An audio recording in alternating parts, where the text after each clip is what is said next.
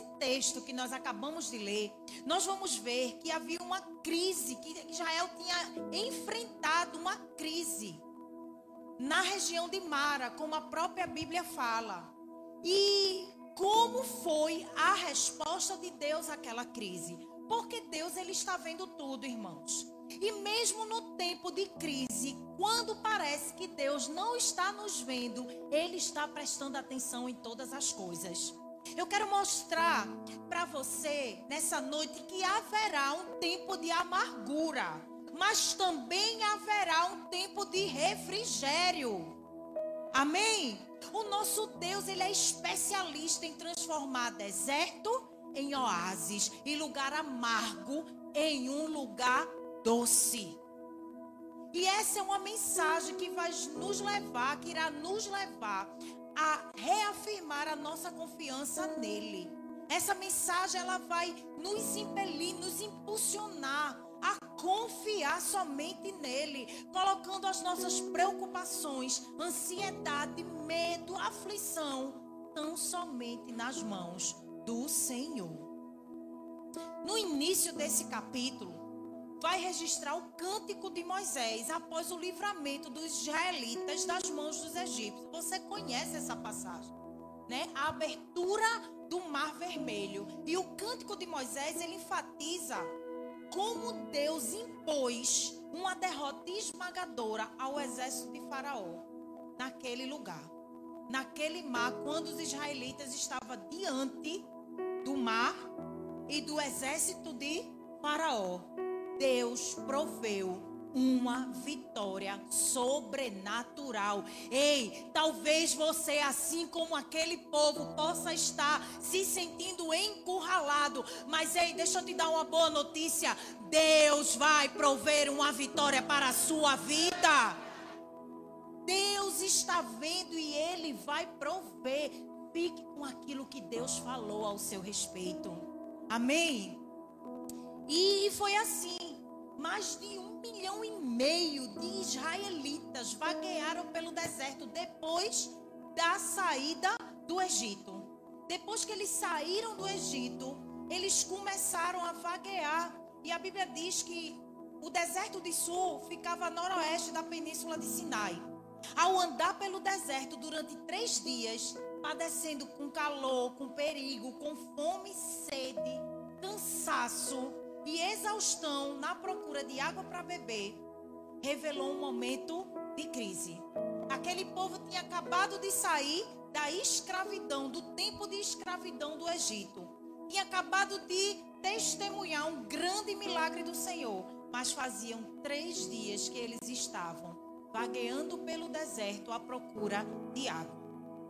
E aí eles chegam a Mara.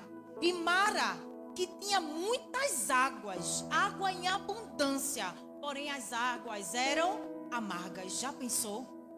Você passar três dias no deserto. Só sabe o que é deserto quem passou por lá. O pastor conhece, eu ainda não. Mas o deserto é um calor escaldante pelo durante o dia e um frio tenebroso à noite. Imagina esse povo três dias, três noites sem à procura de água. Eles estavam fadigados. E Mara significa, o nome hebraico significa amargo. Então eles chegaram no lugar de amargura. E quantos de nós nos já estivemos nesse lugar? Talvez até você esteja passando uma estação nesse lugar, no lugar da amargura amargura, num lugar onde não há beleza e todos os frutos, todas as águas, tudo que você experimenta é amargo.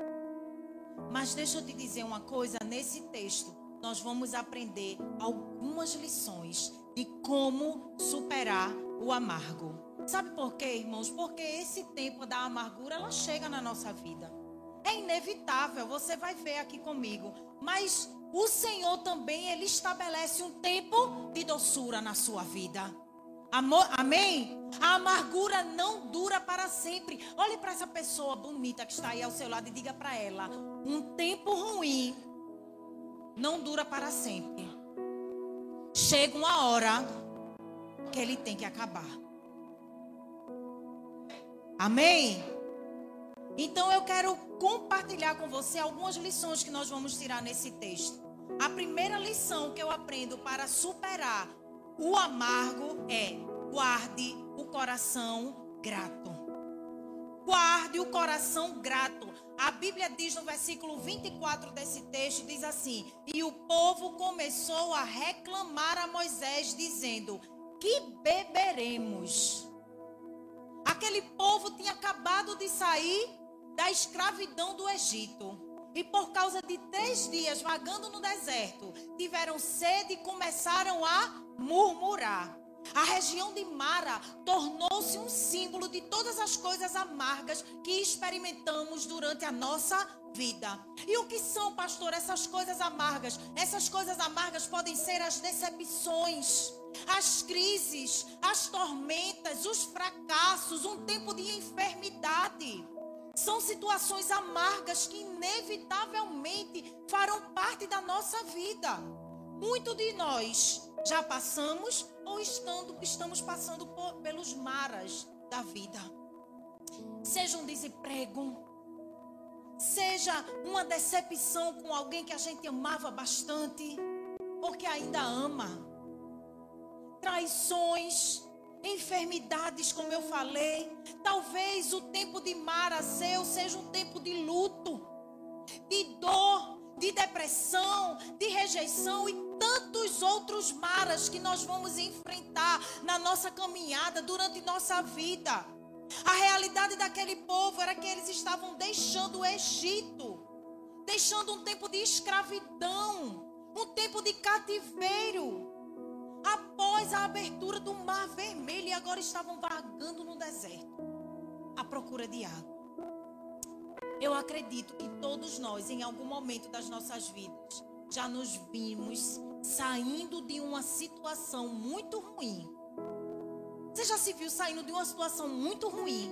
E quando você esperava que as coisas iam melhorar, logo em seguida a gente é surpreendido por uma coisa muito pior, uma frustração. Foi isso que o povo, que às vezes a gente olha para o povo de Israel e faz tão ingrato esse povo, não é? Mas você precisa se enxergar nesse povo. Porque a, a nossa realidade é outra, mas os conflitos são os mesmos. As murmurações são as mesmas. Porque aquele povo tinha acabado de experimentar o sobrenatural de Deus. Aquele povo tinha visto Deus abrir o mar. A Bíblia diz que eles passaram a pés enxutos. Deus abriu o mar para aquele povo passar. Mas aquele povo ao vagar três dias, começaram a murmurar. Começaram a murmurar, e agora? E cadê água? Nós temos sede. Eles tinham acabado de enfrentar o exército de Faraó. E depois de três dias, eles iam enfrentar as águas amargas de Mara. Isso nos mostra, irmãos, que mesmo estando na direção de Deus, podemos passar por momentos de amargura. Mesmo estando em Deus. Sabe por quê? Porque tem gente que diz assim: no tempo que eu era do mundo era mais fácil. Era nada, meu. Era não.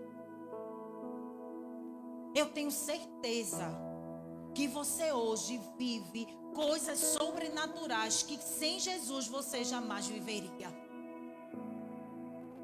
E qual era o questionamento dos israelitas contra Moisés?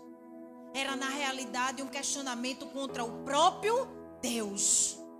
Eles estavam questionando o próprio Deus. E essa era a segunda queixa daquele povo. Porque a primeira acontece lá no capítulo 14, nos versículos 11 e 12, onde os israelitas se veem sem saída, na frente do mar e atrás do deserto de Faraó, o exército de Faraó. Aí eles olham para Moisés e dizem: era melhor a gente ter ficado lá escravo. Sabe o que é isso? É a mente escrava. Muitas vezes você é livre, mas se comporta como um prisioneiro. Ei, ele levou sobre si o castigo que nos traz a paz estava sobre ele. Ele foi ao Calvário, a cruz do meio nos libertou. Você precisa ter a sua mente transformada. transforme a sua mente. Aquele povo só sabia murmurar. Como é que pode? Aquele povo viu aquele sobrenatural acontecer e em três dias estava murmurando. Diga, meu Deus, diga, meu Deus. Mas você de vez em quando faz isso também. Porque Deus faz algo sobrenatural na nossa vida, mas um não de Deus na nossa direção, a gente fica chateado. Deus não está Deus não tá vendo, Deus não está ouvindo, Deus não está não, não quer me abençoar. Onde é que está Deus? Traga à sua memória aquilo que te dá esperança. Traga à sua memória nesses momentos de crise de onde foi que Deus te tirou. Traga à sua memória nos momentos de crise os milagres que ele já fez acontecer, mesmo você sem merecer. Traga a sua memória. Sabe o que é que isso indica, essa murmuração do povo de Israel? Indica que, mesmo com toda a demonstração do poder de Deus, o povo ainda permanecia incrédulo. A reclamação de Israel estava relacionada à falta de confiança em Deus. Ei, pare de murmurar e comece a confiar. Pare de murmurar e comece a confiar. Como aquele povo não poderia confiar num Deus que foi capaz de abrir o mar, ele ia deixar o povo morrer de sede. Um Deus que abriu um mar para o seu povo passar, ia deixar o povo morrer de sede. Sabe o que é que faltava naquele povo? Confiança em Deus. Talvez tem coisas na sua vida que ainda não aconteceu, porque está faltando confiança em Deus. Diga amém. Vou tomar água.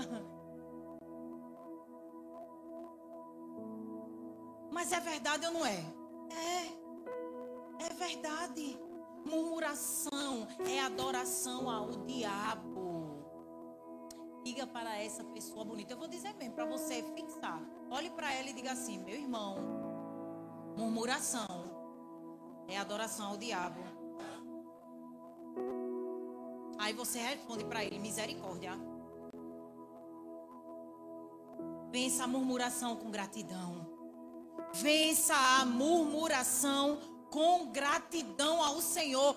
Guarde o coração grato. Ei, fiel é aquele que prometeu. Vai se cumprir o tempo de crise, vai passar. A amargura deste tempo vai passar. Aprenda a ser grato mesmo em tempo de amargura. Amém? A segunda lição que eu aprendo com esse texto é que para superar o amargo, eu preciso buscar ouvir a Deus. Busque ouvir Deus.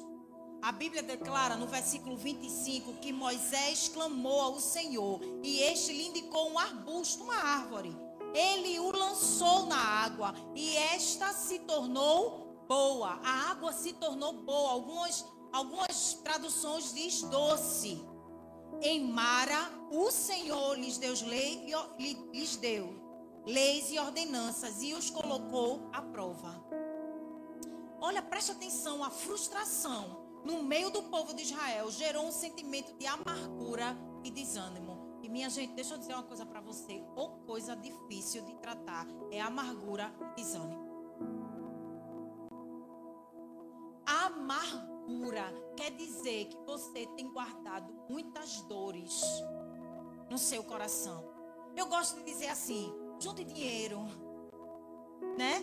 Junte dinheiro, invista na sua saúde. Mas não junte dor, não. Não junte coisa ruim para sua vida, não. E essa era a realidade do povo de Israel: um povo amargo e desanimado. Um sentimento, esse, essa junção desses duas, dessas duas coisas gera um sentimento destrutivo que levou o povo a ter raiva, revolta e paralisar os propósitos de Deus em continuar caminhando para o deserto. Porque aquele povo estava a caminho de quê? Da terra prometida, da terra da promessa. E o que é que a amargura fez? As águas amargas, o desânimo, a murmuração nos paralisa do caminho do propósito. E o diabo vai investir pesado porque o diabo não quer que você siga o seu destino profético. Você não entendeu isso ainda? Então ele vai estar o tempo todo tentando te paralisar, tentando trazer tristeza ao teu coração, tentando trazer desânimo, mesmo você vivenciando coisas sobrenaturais com o Senhor. O diabo vai querer te distrair do caminho. Presta atenção. Saiba que a amargura é um parasita que procura nos sufocar e destruir. Uma raiz que tem poder de alastrar-se para as pessoas ao seu redor. Contamina, irmãos. Você já lidou com alguém desanimado? Se você não cuidar do seu coração, você desanima junto. Alguém amargurado já conviveu com alguém amargurado?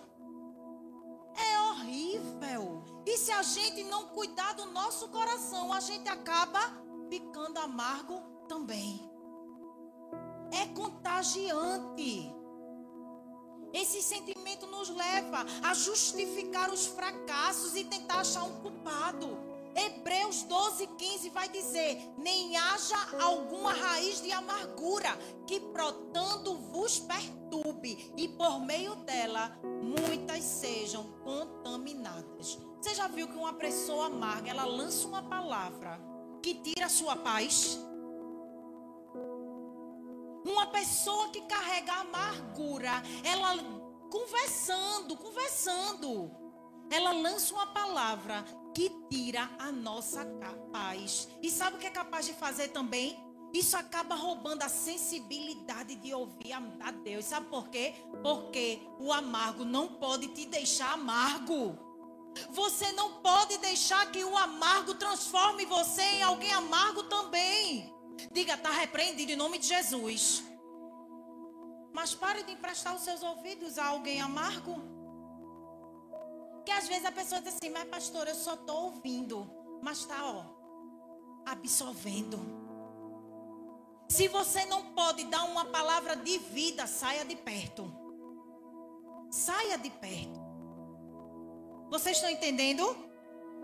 O povo, em vez de buscar uma solução inteligente em clamar a Deus, preferiu reclamar e murmurar. Ei, dê uma palavra de vida. Ah, deixe de estar reclamando.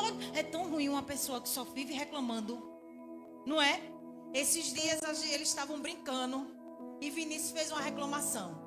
Aí Vitinho olhou para ele e disse: Pare de reclamar, Vinícius. Você vive reclamando. Que coisa mais chata.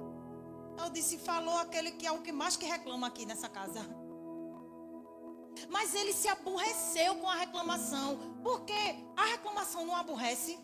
Em vez de reclamar, vá clamar, vá buscar ajuda com alguém que pode te ajudar. Amém? Diante da insatisfação do povo, Moisés clamou a Deus para que o próprio Senhor pudesse intervir e resolver a situação. E isso nos ensina que quando clamamos ao Senhor, em algum momento Ele nos mostrará um arbusto, um madeiro, ou seja, uma solução para o nosso problema. Ei, Deus, Jesus tem a solução que você precisa. E a despeito de toda reclamação, Deus revelou a Moisés uma árvore, um arbusto, que ao tocar nas águas, transformou as águas amargas em águas doces. A ação realizada por Moisés tem por base um significado e uma referência profética sobre o madeiro do Calvário, onde o nosso Salvador nos tirou da amargura e da miséria do pecado e da perdição. Sabe? Quando a nossa história parecia ter chegado ao fim, Jesus foi ao madeiro para nos dar vida e nos dar esperança. Ei, esse tempo amargo tem um dia para acabar, tem hora exata para acabar. Mas o que é que eu preciso fazer, pastora? Ouvir a voz de Deus. Tem muita gente que de tanto reclamar está perdendo de ouvir a voz de Deus. Alguém que muito reclama não tem tempo de parar, de calar para ouvir. Eu não sei se essa é sua realidade, mas se for, a partir de hoje faça uma aliança com o Senhor. reclame menos e ouça mais. Amém? Não, mas deu um amém decente, né? Deus está falando com você, meu irmão. Eu também aprendo mais uma lição que se eu quero superar o amargo, eu preciso obedecer às orientações. O versículo 26 diz: Dizendo-lhes: Se vocês derem atenção ao Senhor, ao seu Deus, e fizerem o que ele aprova, se derem ouvidos aos seus mandamentos e obedecerem a todos os seus decretos, não trarei sobre vocês nenhuma das doenças que eu trouxe sobre os egípcios, pois eu sou o Senhor que os cura. O nosso Deus poderia muito bem revelar a Moisés que logo adiante havia um oásis. Porque a Bíblia diz que logo adiante haveria um oásis, haveria palmeiras que iam é, proporcionar, é, como é o nome? Sombra, um lugar onde eles poderiam descansar e haveriam fontes de águas doces. Mas deixa eu falar uma coisa para você. Deus deixou que Israel experimentasse o amargo para depois experimentar a provisão. E olha, muitas vezes em nossas vidas, Deus vai nos permitir experimentar o amargo para valorizarmos o doce. Tem coisas que Deus vai nos permitir passar para que a gente possa valorizar a Sua presença em nossa vida. Nós vamos experimentar os dias amargos para a gente aprender a valorizar os dias doces. Você está entendendo o que o Senhor está falando com você? Meu irmão, saiba que as crises são uma oportunidade de experimentar as ações e o cuidado de Deus, onde podemos vivenciar o socorro em resposta às nossas orações. Sabe o que eu gosto de pensar? Que se não houvesse impossibilidades na nossa direção, nós não experimentaríamos as possibilidades de Deus. Porque Deus se revela a nós nas nossas impossibilidades. Porque nós somos seres humanos e achamos que podemos resolver muitas coisas com a força do nosso braço.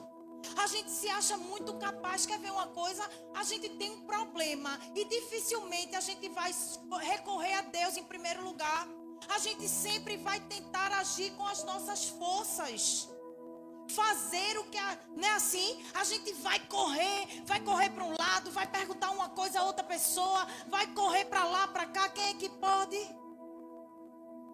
Quando na verdade as nossas impossibilidades abrem possibilidades para experimentarmos o agir de Deus.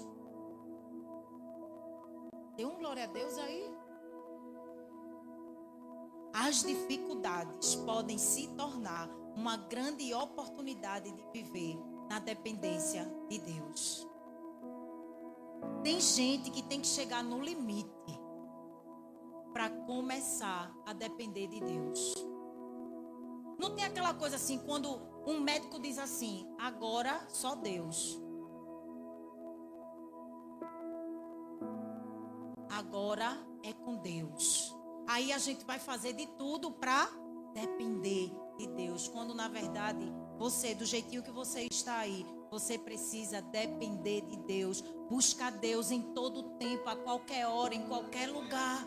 Não importa a circunstância. Ei, eu gosto de dizer que Deus ele não é circunstancial. Deus se move no propósito. Você é um propósito de Deus aqui na terra. As circunstâncias, os dias amargos não muda quem Deus é e o propósito dele na sua vida. Você precisa confiar. E deixa eu dizer uma coisa para você: no lugar amargo, Deus também cura. No lugar amargo, Deus também cura. E às vezes Deus vai nos levar a lugares amargos para nos provar assim. Ele estava provando o povo de Israel. Ele estava provando o povo de Israel. A dependência, a obediência.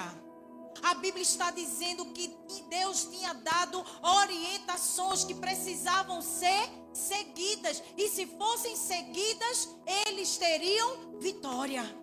E assim é com a nossa vida.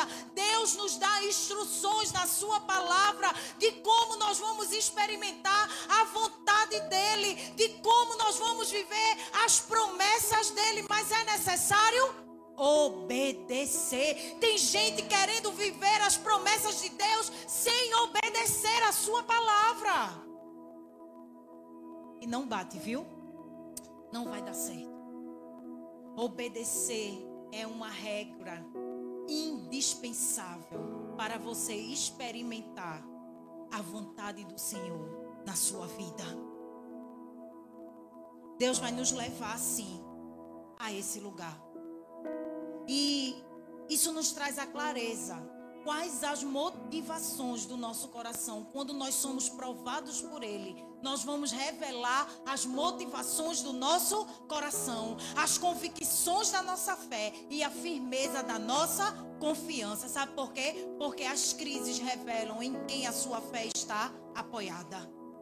Porque quando nós lemos o Salmo 23, ele vai dizer que o Senhor é o nosso pastor e que nós não sentiremos falta de nada. Esse de nada não são de coisas, não é de dinheiro, não é de objetos, é não sentir falta da sua presença. A presença do Senhor é tudo que eu e você precisamos. E aí ele continua dizendo que tem pastos verdejantes para mim e para você, que tem águas tranquilas, mas também fala que podemos enfrentar o vale da sombra da morte. Mas qual é a diferença? O salmista Davi diz que a gente não precisa se preocupar, porque mesmo no vale da sombra da morte, a Bíblia declara, o salmista declara que ele estará comigo e com você. Isso, meu irmão e minha irmã, fala de obediência. Amém? E por último, eu quero compartilhar com você mais uma lição que nós aprendemos a superar o amargo, descansando e confiando no Senhor. Olhe para essa pessoa linda. É só do profético hoje ou é verdade? Olhe para essa pessoa bonita que está aí ao seu lado e diga assim para ela: descanse e confie. Não, mas diga com autoridade de profeta. Descanse e confie. Ou coisa difícil no meio da crise. Né? Você disse com tanta autoridade, mas você faz? Descansar e confiar na crise é só para quem crê. Dê um glória a Deus aí. O versículo 27 diz assim: Depois chegaram a Elim, onde havia doze fontes de água e setenta palmeiras, e ali acamparam junto àquelas águas. A narrativa termina com Israel, o povo israelita, chegando a um lugar chamado Elim. Um lugar de descanso para os israelitas. Ali eles encontraram conforto e acamparam junto das fontes das águas. Vocês, você pode dar um suspiro aí, bem? Sabe eu imaginando aquele povo chegando naquele lugar? Aquele povo, ó, chegando no lugar do descanso. Depois de um tempo tão difícil, depois de enfrentar um exército, da saída do cativeiro, de vaguear três dias no deserto, de ser surpreendido com águas amargas transformadas em doce. Imagina a adrenalina desse povo. Mas eles encontraram um lugar de descanso, um verdadeiro oásis em meio ao deserto, e havia ali fontes de águas e sombra para um breve descanso, pois a jornada de Israel estava apenas começando. Deixa eu dizer algo para você. A nossa jornada está apenas começando. Por isso que eu disse para você: suspire. Pegue o fôlego novo, porque tem muita caminhada à sua frente. Ainda nós vamos superar muitos obstáculos. Ainda viveremos para experimentar muitas águas amargas se tornando doce. Mas qual é o diferencial? É a presença do Senhor em todos esses dias na minha e na sua vida. A presença dele que faz toda a diferença. Porque preste atenção: em Deus, independente das circunstâncias, sempre haverá um lugar de descanso. Você sempre vai encontrar um lugar de descanso nos braços do seu Pai. E quando estamos em Deus, no caminho do propósito, os obstáculos, os processos servem para aprendermos a descansar em Deus, mesmo quando tudo parecer perdido, e para nos ensinar a colocar toda a nossa confiança nele. Nós vamos viver processos no Senhor. Processos dolorosos e processos alegres. Porque a gente só fala de processos relacionados a coisa ruim. Mas você já viveu muitos processos bons em Deus que também te lapidaram, que também te ensinaram. E nós precisamos observar esse tempo com o Senhor com alegria, aprendendo a descansar e confiar nele. E deixa só eu compartilhar um detalhe da palavra com você. É que a, a Bíblia diz que havia 12 fontes. E eu não sei se você sabe, mas o número 12 na Bíblia fala de completo, de plenitude, de algo pleno. E não foi por acaso que Jesus escolheu 12 discípulos, que Deus separou 12 tribos. No livro de Apocalipse, o número 12 está associado ao domínio e ao governo divino. E vê que detalhe interessante, porque isso vai nos mostrar que depois de um lugar amargo e de sofrimento, o Senhor está preparando um lugar pleno, onde Ele habitará e governará as nossas vidas. Ei, há um lugar de plenitude depois de toda a amargura, depois de toda a dor, depois de todo o sofrimento, preparado por Deus para você. Eu não estou vendo, você não precisa ver. Você só precisa descansar e confiar. Porque tem coisas que Deus. Olha, imagina se Deus mostrasse para José o processo que ele ia viver, ele ia desistir no meio do caminho. Quem estaria pronto para suportar tudo que aquele homem suportou? Talvez se depois que ele abriu os olhos de Paulo, ele dissesse: Olha, Paulo, tu vai apanhar por causa do meu nome. Vão dar uma pisa em tu que quase vai morrer. Tu vai para uma tempestade, tu vai, quase vai morrer afogado num navio. Estás preparado? Paulo ia dizer: Tô não. Quero não. Então Deus não vai revelar para mim e para você os processos. Cabe a mim e a você descansar e confiar nele. Ei! Deus sempre sabe o que Ele está fazendo. Deus sempre sabe o que Ele está fazendo. Um lugar que as emoções, vontades e sentimentos vão estar sobre o governo e o domínio do Espírito Santo. É esse lugar que Deus tem preparado para você. Deus tem um lugar chamado Eli para você. Deus tem um lugar chamado descanso para você e para sua casa. Depois do amargo, vem o doce. Dê um glória a Deus. Dê essa boa notícia para essa pessoa. Depois do amargo, vem o doce. Vá ficando de pé. Diga para ela: meu irmão, esse tempo amargo vai passar. O doce está chegando.